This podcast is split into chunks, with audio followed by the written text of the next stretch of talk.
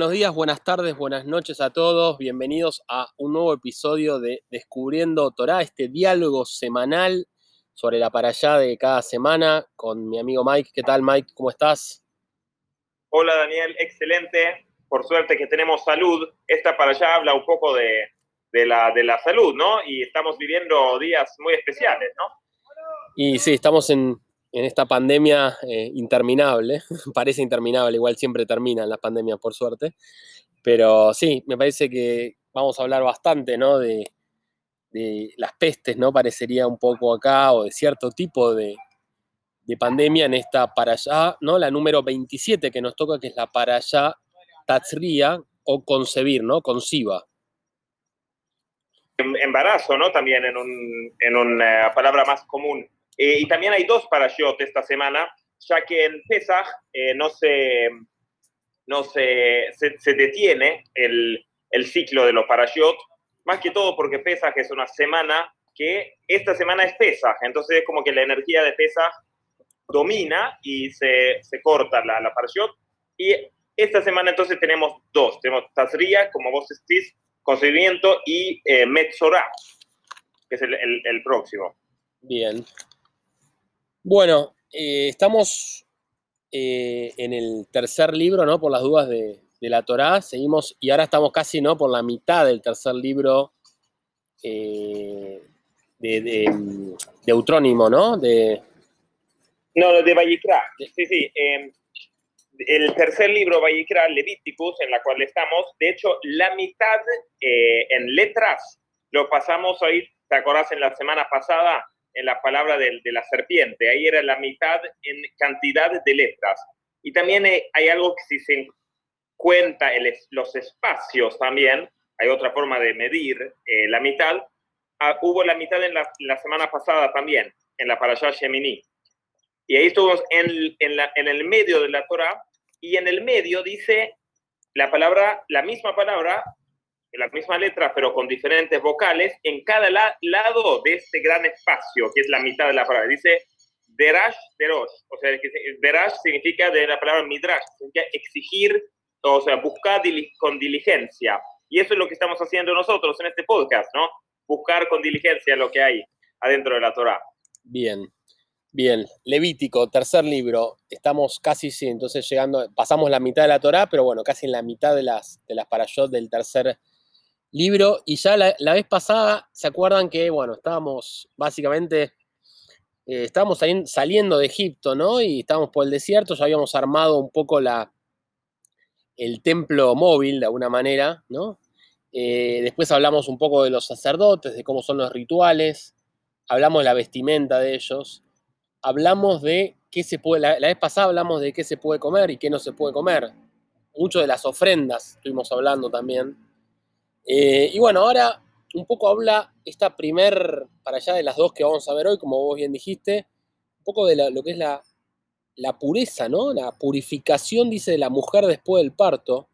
Siempre a Hashem le habla a Moshe, Moshe le transmite al pueblo. Empieza diciendo que si la mujer da a luz, eh, de alguna manera será eh, impura. Nos podemos hablar un poco de qué significa eso. durante 40 eh, días y cuando tiene el periodo será impura durante 7 días, ¿no? ¿Qué tenés, Mike, para decir? Y bueno, eso cuando, cuando, cuando tiene, da a luz un varón. Si da a luz una mujer, el doble, 80 días en vez de 40. Eh, ¿Qué tenés para decir, Mike, esto de este sentido de, si tenés algo para agregar, de, pureza, impurezas? Eh? para empezar, podemos ver que, como vos dijiste, la semana pasada en Gemini ah, se terminó hablando de los animales impuros y por qué eran impuros, ¿no? Tenían rumiante, eh, em, eh, ¿cómo se llama? Eh, pezuñas partidas. Sí. Eso era para ser puro y había animales que no eran puros y se explicaba y se detallaba muchos tipos de animales que no eran puros. Entonces ahora vemos, si vemos el inicio de esta para allá como una continuidad, una continuación de la semana pasada, ahora simplemente empieza a hablar de las impurificaciones en los seres humanos.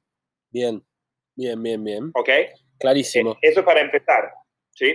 Eh, después tenemos, eh, como vos decís, tenemos, la, bueno, un montón de cosas que, que la Parashá menciona, ¿no? del embarazo, me parece que es, eh, es entendible eso, ¿no? del tema de que después de dar a luz que hay un, cierto estado de, fragilidad o de, ¿no? De fragilidad, perdón. sí, de, fragilidad, eso se entiende intuitivamente, o sea, biológicamente, ¿no? Sí, sí, después de haber... Totalmente eh, pero después eh, sigue y como vos decís, es interesante reflexionar sobre qué significa puro o impuro. O sea, no es limpio o sucio, en el sentido de que si vos tenés un poco de tierra bajo de las uñas, vos podés ser puro y vos podés ser duchado y bañado con jabón y ser impuro, ¿sí? Es, se trata de otra, otro tipo de pureza e impureza, ¿no? Sí, yo leí un poco sobre eso y, y básicamente eh, habla un poco sobre cómo ser puro es que estás conectado eh, y, ser impuro en realidad es que estás desconectado, que estás vacío, que el alma se, o sea, que la santidad se aparta, ¿no? Entonces me parece interesante como dice, bueno, es tan, el tema del nacimiento es tan, de alguna manera, milagroso, ¿no? De alguna manera tan, eh, tiene tanta presencia, de alguna manera divina, es tan impresionante lo que sucede en ese momento, ¿no? que cuando eso deja de estar, es por eso es impuro, porque estuvo santificado y después dejó de estarlo, ¿entendés? ese sentido me gustó bastante. Lo mismo parecido con el tema de, los cadáveres, viste que los cadáveres dicen que no son puros, porque de una manera el alma estuvo en el cuerpo y se fue el alma del cuerpo, entonces quedó ese vacío, pero no por un tema de sus, como decís vos, de, de impureza, de contaminación o de suciedad, no tiene que ver con eso. Habla más de la conexión y un poco el contraste entre la presencia como divina y que no esté esa presencia. Me pareció bastante interesante ese sentido, nunca lo había escuchado, ¿no? Eh, muy bien. La palabra clave es la que decís vos, conectado, conectado espiritualmente. Y si te acordás, la primera para allá que nosotros grabamos en este podcast, ¿te acordás cuál era?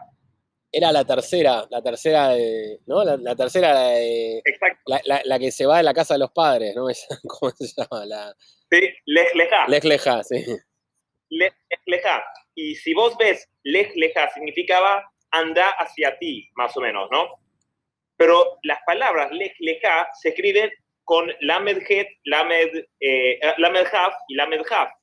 Lamed suma 30 em, y half 20, entonces tenés 50 y 50. Y lo que quiere decir es que la vida tenés 50 grados de desconexión y 50 grados de posible ascensión, de conexión. ¿sí? Entonces podemos decir que son 50 niveles de Tahara, de pureza, y 50 niveles de Tum'a, en hebreo que se llama impureza. Es como decir, cuando dice Abraham, Lej leja, andate de tus orígenes y andate, es como dicen al bebé, concebimiento, al bebé, es decir, cuando vas al mundo, andate de donde venís a otro lugar y ahí acordate, dice Dios al, al bebé que va a nacer, dice que hay maneras de conectarte o desconectarte con tus fuentes. Porque ¿cuál es la fuente del alma? La fuente del alma es estar junto con la absoluta conexión, ¿no? Sí, sí. Muy bueno. Bueno, interesante. Sí, la palabra tumá eh, ¿no? Mike ahí aparece bastante en la Torah sobre la impureza y esta desconexión. Y bueno, dice, habla, empieza, habla también de la circuncisión. Habla que en el octavo día, ¿no? en, esta, en esta para allá es la que habla de la circuncisión. Eh, más allá de que para, para anteriores había habido circuncisiones, pero bueno, ahora lo explica como dice, bueno, el octavo día eh, era una circuncisión, eh, de una manera al octavo porque tiene que pasar sí o sí un Shabbat, dice, eh, circunciso, em, incircunciso, perdón, eh, y de una manera el mensaje de que Dios crea las cosas inconclusas para que el hombre sea activo en su proyecto, ¿no? Porque el hombre tiene que hacer algo, no es pasivo desde ese punto de vista. Em, cuando se hace el bris, se dice, así como ingresa el pacto, el pacto no es el pacto de Abraham, ¿no? Eh, ingrese eh, a la Torah, al matrimonio y a los actos de bien, ¿no? Esa frase. Eh, a mí siempre me llama mucho la atención esa frase, como que vuela muy a futuro del bebé, ¿no? Que apenas tiene pobre ocho años. Pero bueno, eh, está bueno. Días, perdón. pero, pero los musulmanes también se circuncidan, eh, pero lo, hacen a, la edad de 13 años. Ah, mira, no sabías. Eh, más que todo eso fue porque vos dijiste que Abraham fue el primero que se circuncidó y fue, Brit significa pacto, ¿sí? En la palabra. Eh. Y Abraham fue el primero que hizo ese pacto, pero no había la Torah como lo estudiamos ahora. O sea, él habrá tenido una, una, comprensión que él mismo, o sea, Dios lo dijo, tenés que hacerlo, pero ¿cómo sabes que Dios lo dice? ¿Cómo sabe, o sea, no? Lo percibe como un, deseo o no una inspiración en, hacerlo. Y su hijo Ismael, que es el ancestro de los, de del pueblo musulmán, eh, él lo circuncidó a los 13 años. En cambio, Yitzhak, que nació en su vejez, cuando Abraham era ya anciano, eh, se circuncidó a las 8 días. Así que Yitzhak fue el primer la primer, el primer individuo que, se, que tuvo el Brit Milá desde los ocho días, y ahora en esta allá leemos sobre esa, esa ley, ese orden, ¿no? Esa halajá. Está bien, pero te hago una pregunta, Mike. Eh, ¿La circuncisión también tiene que ver con el pacto de Abraham de que al final no lo mató a su hijo Isaac, sino que mató a un cabrito? ¿Hay una relación con, con ese sacrificio que hizo? No de lo que yo sé. Es, eh, había diferentes pruebas que Abraham vino eh, transitó, ¿sí? Eh, diez pruebas. Y la décima prueba fue lo que vos decís que se llama Akedat Yitzhak, que es la atadura de Isaac. Isaac estaba atado sobre un altar y Abraham estaba preparado a sacrificarlo, pero como se vio que, no que estaba preparado a hacerlo, se mandó un, un carnero y no, no, se, no se realizó, ¿sí? Eh, pero, eh, y la, eh, no, la circuncisión, entonces, uno de las pruebas de Abraham y la que vos decís está conectado en el sentido de que la, el, el pedido de, del sacrificio de su hijo, bien, una prueba fue la última y más difícil prueba de Abraham. Bueno, bien. Bueno, la mujer debe esperar entonces, como dijimos, 40 días también para eh, no puede tocar nada sagrado ni entrar a un templo, ¿no? Después de esos, en esos periodos de impureza, después de haber parido. Y el año de vida del hijo tiene que realizar ofrendas. Menciona varias ofrendas, no las vamos a mencionar, siempre son, son varias. Eh, y después, bueno, esta misma para allá empieza a hablar de lo que es el zarat, ¿no? Eh, que una de las traducciones no muy buenas es lepra, ¿no? La lepra o o el mal de Llagas, algunos dicen que te causa llagas en la piel, eh, pero bueno, algunos dicen que tiene que ver con eh, la difamación, ¿no? Con la maledicencia o la, manifestación física de una conducta espiritual inadecuada, ¿no? Inadecuada, interesante, o sea, se habla que es una manifestación física en la piel por una conducta espiritual inadecuada, ¿no? Eh, rarísimo, ¿no? Eh, que esto puede aparecer en las paredes de una casa, en objetos o en la propia piel del ser humano, ¿no? Aparecen en manchas blancas o decoloración o erupción, ¿no? Hay un montón de enfermedades eh, cutáneas, ¿no? Y dice que ahí debería ir a ver al sacerdote, es raro, ¿no? En vez de ir a ver al médico, te mandan a ver eh, al, sacerdote. Medio como que ahí le dan el sentido de que es una enfermedad espiritual, no una enfermedad, ¿no? Física y la consecuencia. ¿Cómo, Mike? Justo en, la, justo en la luz de lo que está pasando estos días, ¿no? O este año, el año pasado, que hay una crisis de salud en todo el mundo, podemos ver el tema del rol del, hospital, porque hoy el rol de, los médicos, ¿no? Porque acá ahora los, hospitales están muy sobrecargados y, no tienen la, la, preparación suficiente a veces para poder enfrentar todos los desafíos que, que viene ¿no? de todos los, eh, los contagiados actualmente. Y ahí parece que quien sana en vez del médico es el sacerdote. Y el sacerdote supuestamente se dedica a la espiritualidad, ¿no? A la, o a la carnicería, un poco a las ofrendas y eso, pero no a, a curar enfermedades. Entonces, para mí, esto señala que la Torah dice que el origen de la enfermedad que pasa en el cuerpo, estas ampollas o, lo que sea, es una manifestación física, pero la enfermedad se originó en los, los estados superiores del ser humano, de las facultades intelectuales o emocionales. una enfermedad se llama psicosomática, ¿no? Cuando tiene que ver con la, con la psiquis, pero se manifiesta, manifiesta físicamente, ¿no? Bueno, Claro. el sacerdote medio como que estudia a la, a la persona y, y- y mira de una manera si el pelo se puso blanco, dice, si los pelos se pusieron blancos o si entró en su piel, o sea, si, si de alguna manera la erupción esa, la mancha blanca entró en la piel, dice que la persona está impura y tiene que hacer que una cuarentena. Sí, es, es justo esa palabra. Cuarentena, pero por siete días nada más, no como nosotros que ya, ya hicimos un año y pico. no, no, una, una cuarentena de siete días. Eh, y también eh, existe lo mismo el, el zarat en las vestimentas, que puede aparecer una mancha verde o roja, con lo cual hay que quemar eh, la vestimenta, ¿no? Y así medio como que termina esta para allá corta, la- o sea, esta que habla de, empezó hablando de la purificación de la mujer, del embarazo, del bris, y después pasó a introducir este tema del zarat, ¿no? Y lo menciona las casas también, ¿no? Sí, pero eso me parece No. que la, la que viene. Es me- ah, correcto. Es- o sea, habla de, de- introduce el tema de la maldición leprosa, tengo yo acá como traducción. En vez de lepra lo dice como una maldición leprosa.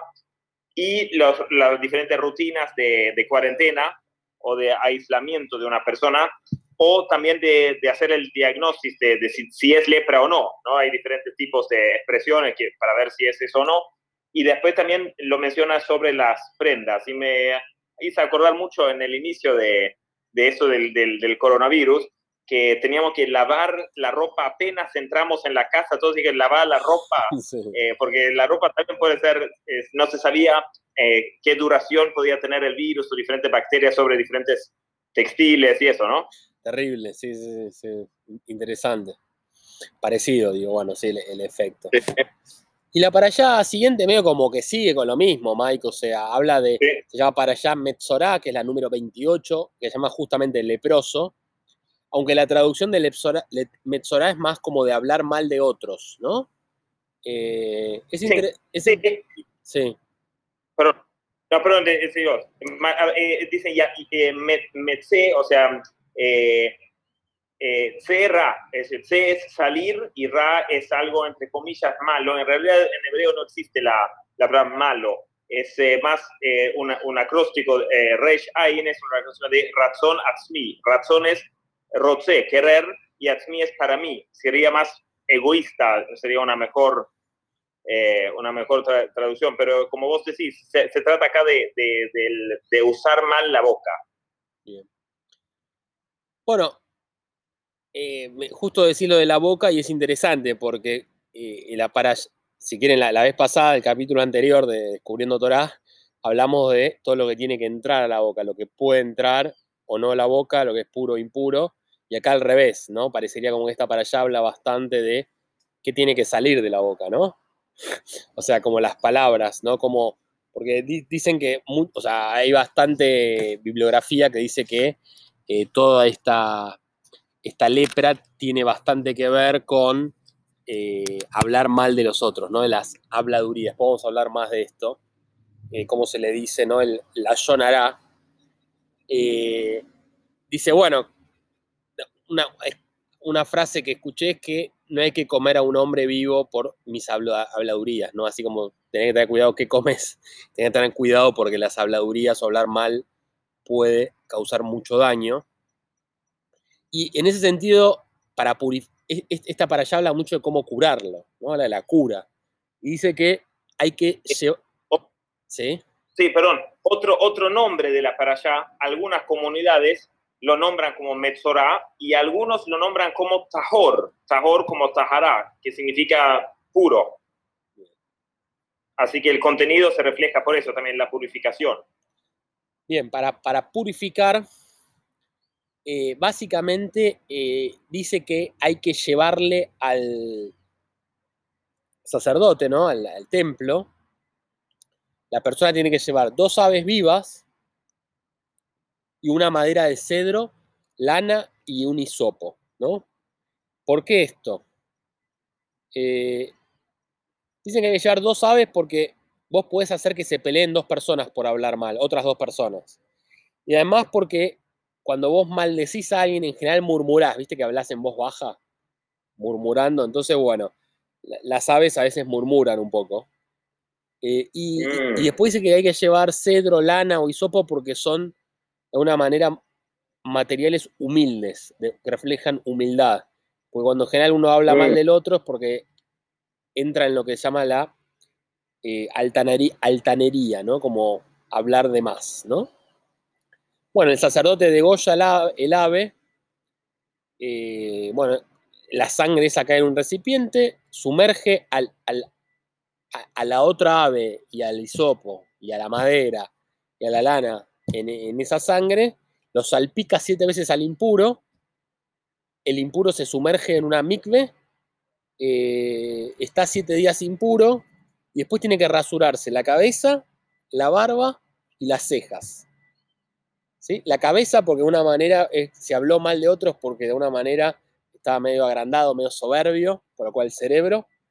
La barba porque habló mal cerca de la boca y las cejas porque probablemente tenía envidia si habló mal de otro. Y después tiene Increíble, que... Dani, cómo lo tenés. ¿Cómo? Increíble cómo tenés las explicaciones de, de- No, de no, las leí, las leí, las leí. Y después, Está muy bueno. y después tiene que hacer ofrendas, como siempre las ofrendas, que eso me causa bastante gracia, que no tenemos ni idea, nunca hicimos una ofrenda, y ni siquiera los ortodoxos en ofrenda. Eso es medio polémico para mí. Los ortodoxos dicen que hay que cumplir todo lo de la Torah, Mike, y las ofrendas no las cumplen, no sé. ¿Qué hacemos con eso? Hay un problema.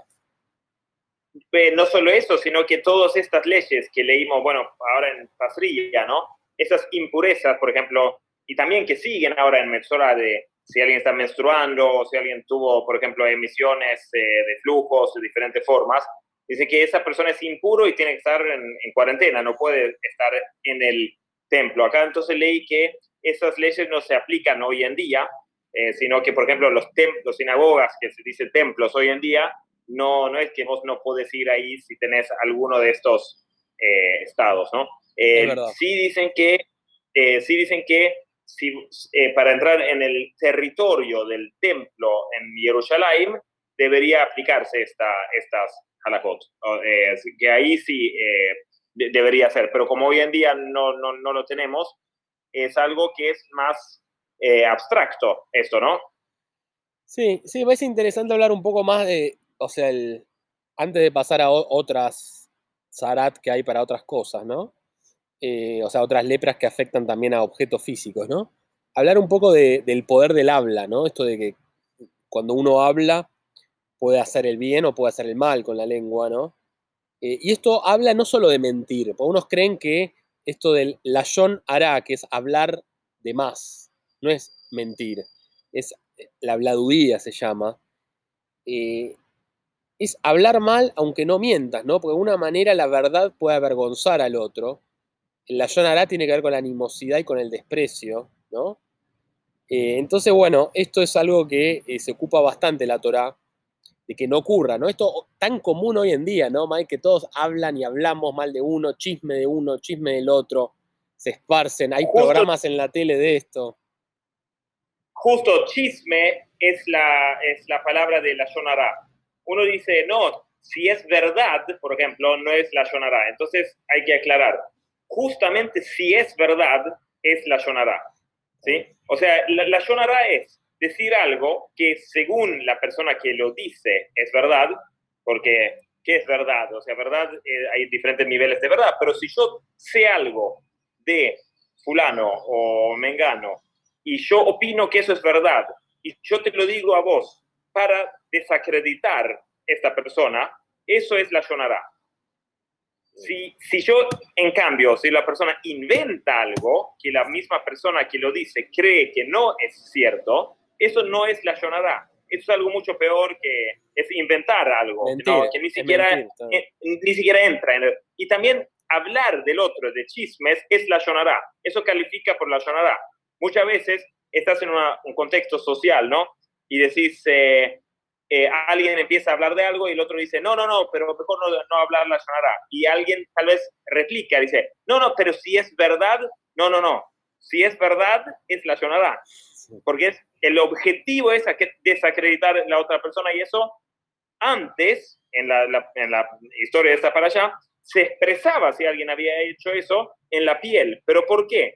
Porque tenían un nivel espiritual tan alto que se podía ver si algo estaba mal. Ahora es tan normal todo que está todo mezclado. Ni siquiera se ve un, síntomas de eso. Sí, sí, es muy común.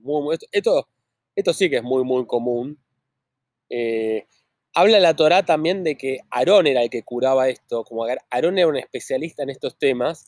Si había dos personas que estaban peleadas, él se ocupaba de ir a uno y decirle que el otro quería amigarse, iba al otro, le decía que el otro quería amigarse, y se terminaban amigando, y por eso dicen que Aarón era como un ser de luz, de amor, y que por eso también él crea, ¿no? La tribu de los, como me explicaste la vez pasada, los Koanim. Él no era, eh, él era el hermano, eh, ¿no? De, Moisés, y, tampoco era uno de los hijos de Jacob, que eran las doce tribus, como bien me explicaste. Entonces, pero él, él crea como una tribu aparte, ¿no? Gracias eh, a gracias a esto, ¿no? A, esta capacidad que él tenía.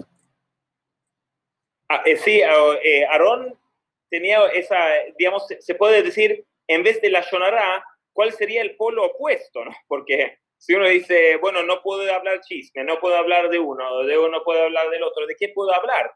Y Aarón lo que parecía hacer, lo que explicaste vos, es la Shon Hatov, o sea, la buena lengua, hablar bien, bien del otro.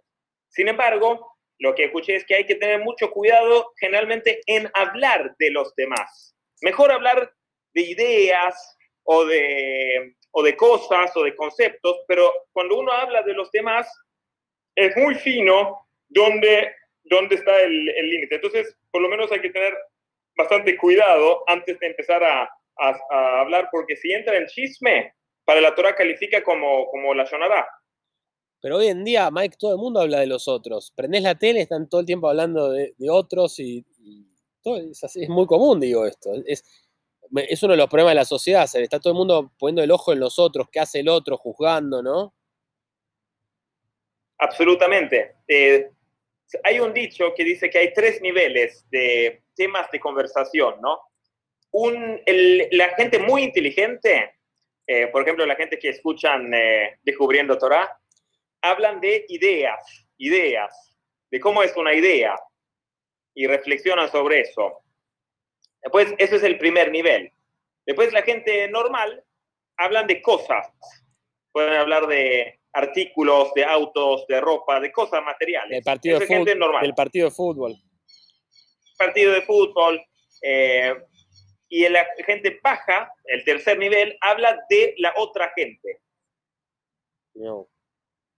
Interesante, me gustó, me gustó. Lo, había escuchado, pero me, gustó, me lo había olvidado.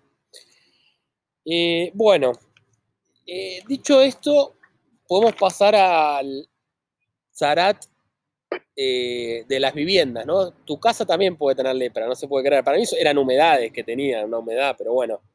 Dicen que tenés que desocupar la casa, clausurarla, quitar las piedras que están infectadas y hasta podrías tener que demoler la casa, terrible, si, si tiene eh, Zarat la propia vivienda, ¿no?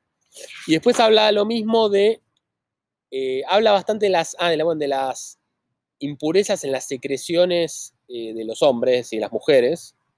Dice que, bueno, son todas impurezas, con lo cual hay que, hay que purificarse, que limpiarse con agua, o sea, muchas de estas cosas, o sea, todo el tema de, la lepra, todo que es una enfermedad que existe, para mí es como que en ese momento por ahí también había mucho desconocimiento y también se asoció con, como que se, juntaron, ¿no? Las, las ideas, ¿no? Eh, pero bueno, habla de, las impurezas eh, en general, que las personas lo pueden transmitir a los objetos, que con los fluidos se transmiten a los objetos. Ahí vuelve un poco también a la impureza, ¿te acordás de los animales la vez pasada? Que la cerámica, la madera, era interesante. Y ahí también los objetos, ahí tenemos muy actual con el coronavirus, ¿no? De qué objetos, eh, si los ascensores, los metales, los, los barbijos, todo eso, en qué, eh, si estuvo en contacto con el virus o no. Es como que hay algo que se parece un poco acá, ¿o no? Sí, sí, sí, sí, sí, me hace recordar, sí, todo el tema de la, la limpieza para el coronavirus, limpiar las cosas, el supermercado, los objetos, sí, sí, sí. Es así, sí, sí. Pero bueno, nada, interesante esto. Me gustó este concepto de la Yonara, me gusta bastante. Voy a empezar a usarlo un poco. A ver, a ver, si, si, si, ayuda, sí. Em, por, otro lado, lo que, lo que tenemos acá es eh, que todo esto es, se, parece que ser un tema de, de, salud, ¿no? Y como que hay dos ciclos, como siempre hablamos. Hay el ciclo del calendario, de que tiene las festividades y, las ocasiones, los eventos, y después está el, el ciclo de los parashiot, y es como que son dos engranajes que corren por paralelo, pero, pero se combinan. Y este mes que se lee, estas parashiot, es el mes de Iyar, que es el mes que sigue de Nisan, después de Pesach, que tiene la característica de que se tiene una mitzvah que se hace todo el, el mes y eh, únicamente este mes, que se llama contar el Omer. Que el Omer era, Omer era una medida, una medida de, de, cebada que era una, una, ofrenda, una mija que se traía entre Pesach y Shavuot. Shavuot significa semanas, ¿no? Pero Sefirat Omer, como se, Sefira es eh, Lispor es eh, contar, pero también es Sefer es libro y Lesaper es relatar. Eh, pero Sefira también puede significar zafiro, que es brillo, y los Sefirot son las diferentes facultades emocionales de la persona.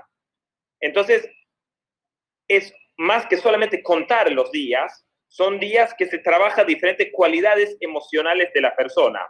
Por ejemplo, la bondad, la disciplina, la perseverancia, la armonía o el equilibrio, eh, la humildad, ¿sí? Entonces, y como las emociones no son absolutas, aisladas, sino que son conectadas uno con el otro, durante esas siete semanas se cuenta cada día uno que se vincula con el otro, haciendo así 49 días del, del Homer, que se trabaja las cualidades emocionales.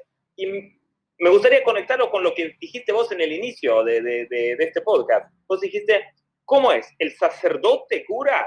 ¿El sacerdote funciona como el médico? ¿No? Eh, eh, porque el, entonces acá parece ser que es el, mes de la curación, tiene un mes que, se vincula con la curación. De hecho, tiene es un acróstico de la palabra Ani Hashem Gofeja. Yo soy Dios que te sanaré. Iyar, Aleph, Yud, Yud, Resh yo soy Dios que te sanaré. Entonces, ¿cómo es esa sanación? Y se trabaja las cualidades emocionales, indicando así que la verdadera curación está en la causa. La causa está en el, en el templo. No tenés que llegar al hospital. No tenés que llegar a la consecuencia con los síntomas. Eh, entonces eso se hace con esa, lo llaman en hebreo abodat hamidot.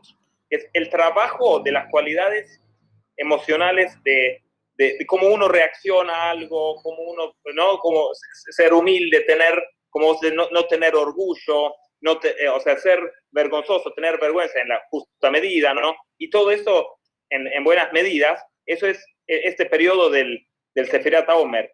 Y esos 49 días tienen eh, como dos, dos periodos. Hay un corte en el 33 de Omer, se llama Lag Omer, que es una, una fecha muy famosa, que se hace fogatas eh, y demás, y ahí, hasta el Agua Omer, es un periodo un poco de duelo. Pero después del Agua Omer ya es, es alegre. Y ahí podemos ver eh, los primeros 32 días, 32 suma, eh, es el número de la palabra Lev. Y 17 los restantes para llegar a 49 es Tov. Es Lev Tov. Si uno tiene un Lev Tov, un corazón bueno, sale también la Yona Tov. Sale palabras buenas. Es decir, todo es lo que sucede adentro de la persona antes de que llegue a ser la sonara o, algo que luego puede llegar a, expresarse como enfermedades en el cuerpo. Bien, muy bueno. ¿Cómo, ¿Me explicás, Mike, un poco más lo de las la cuenta de Homer, esa de las 49 emociones, que es un día cada emoción? ¿Cómo? No entiendo eso.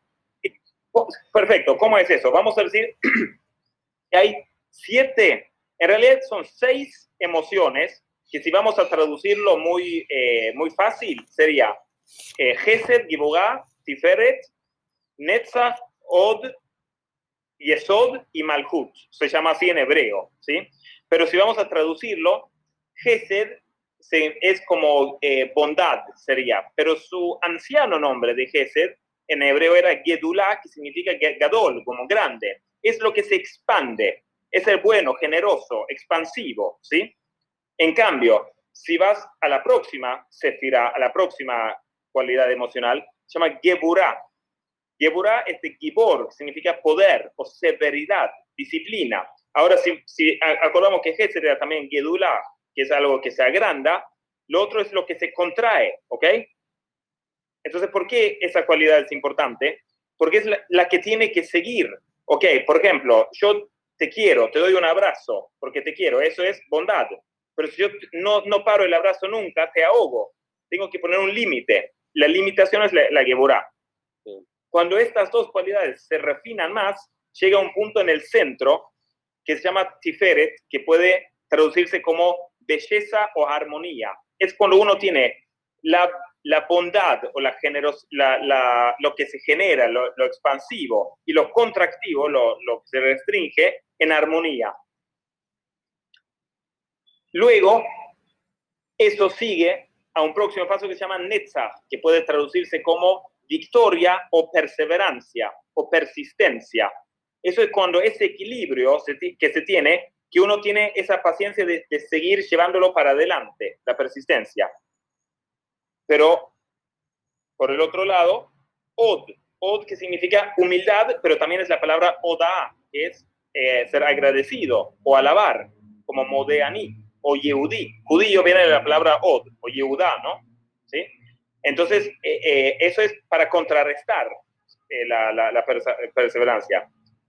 Y después, por último, tenemos la sefira que se llama Yesod, que significa fundamento o bien vinculación y es cómo se conjunta, esa, esa, esa facultad recibe de todos los de arriba y lo mezcla. En cada persona tiene diferentes, un diferente em, perfil de sus emociones. ¿sí? Hay gente que son más disciplinados, hay otros que son muy bondadosos pero no tan disciplinados, hay gente que tiene mucha perseverancia en algo pero le falta al otro. Entonces todos tenemos que trabajar nuestros, em, nuestras cualidades y eso es el, el, conjunto de todo. Y la séptima, que se llama Malhut, es la, la, acción, porque las acciones es un reflejo de las emociones.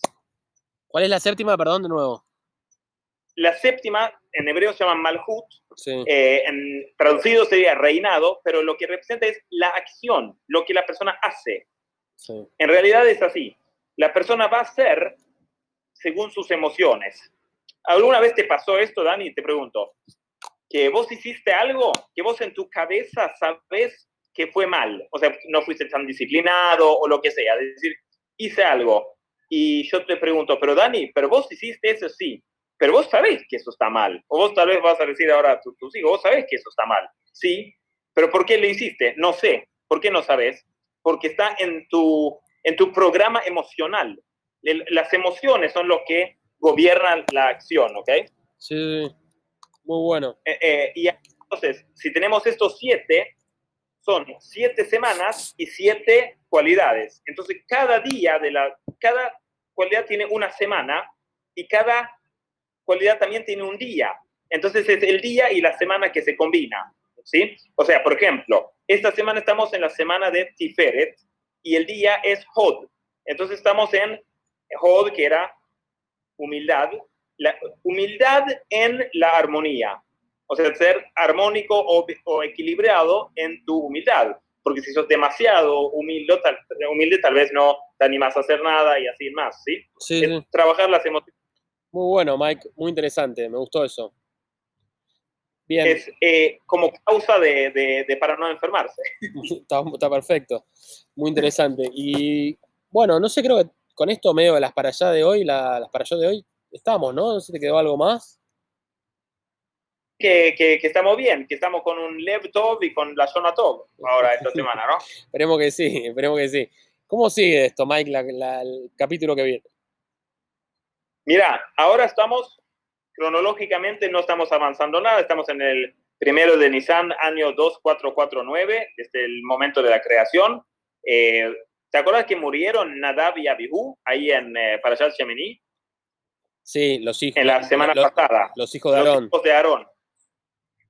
De hecho, termina acá, cuando habla de, la lepra, dice, estas son las, las leyes de, de, de, la lepra para Israel, para que no mueran en esta para allá. Y ahí se refiere para que no pase con lo que pasó con los hijos de, Aarón, ¿no?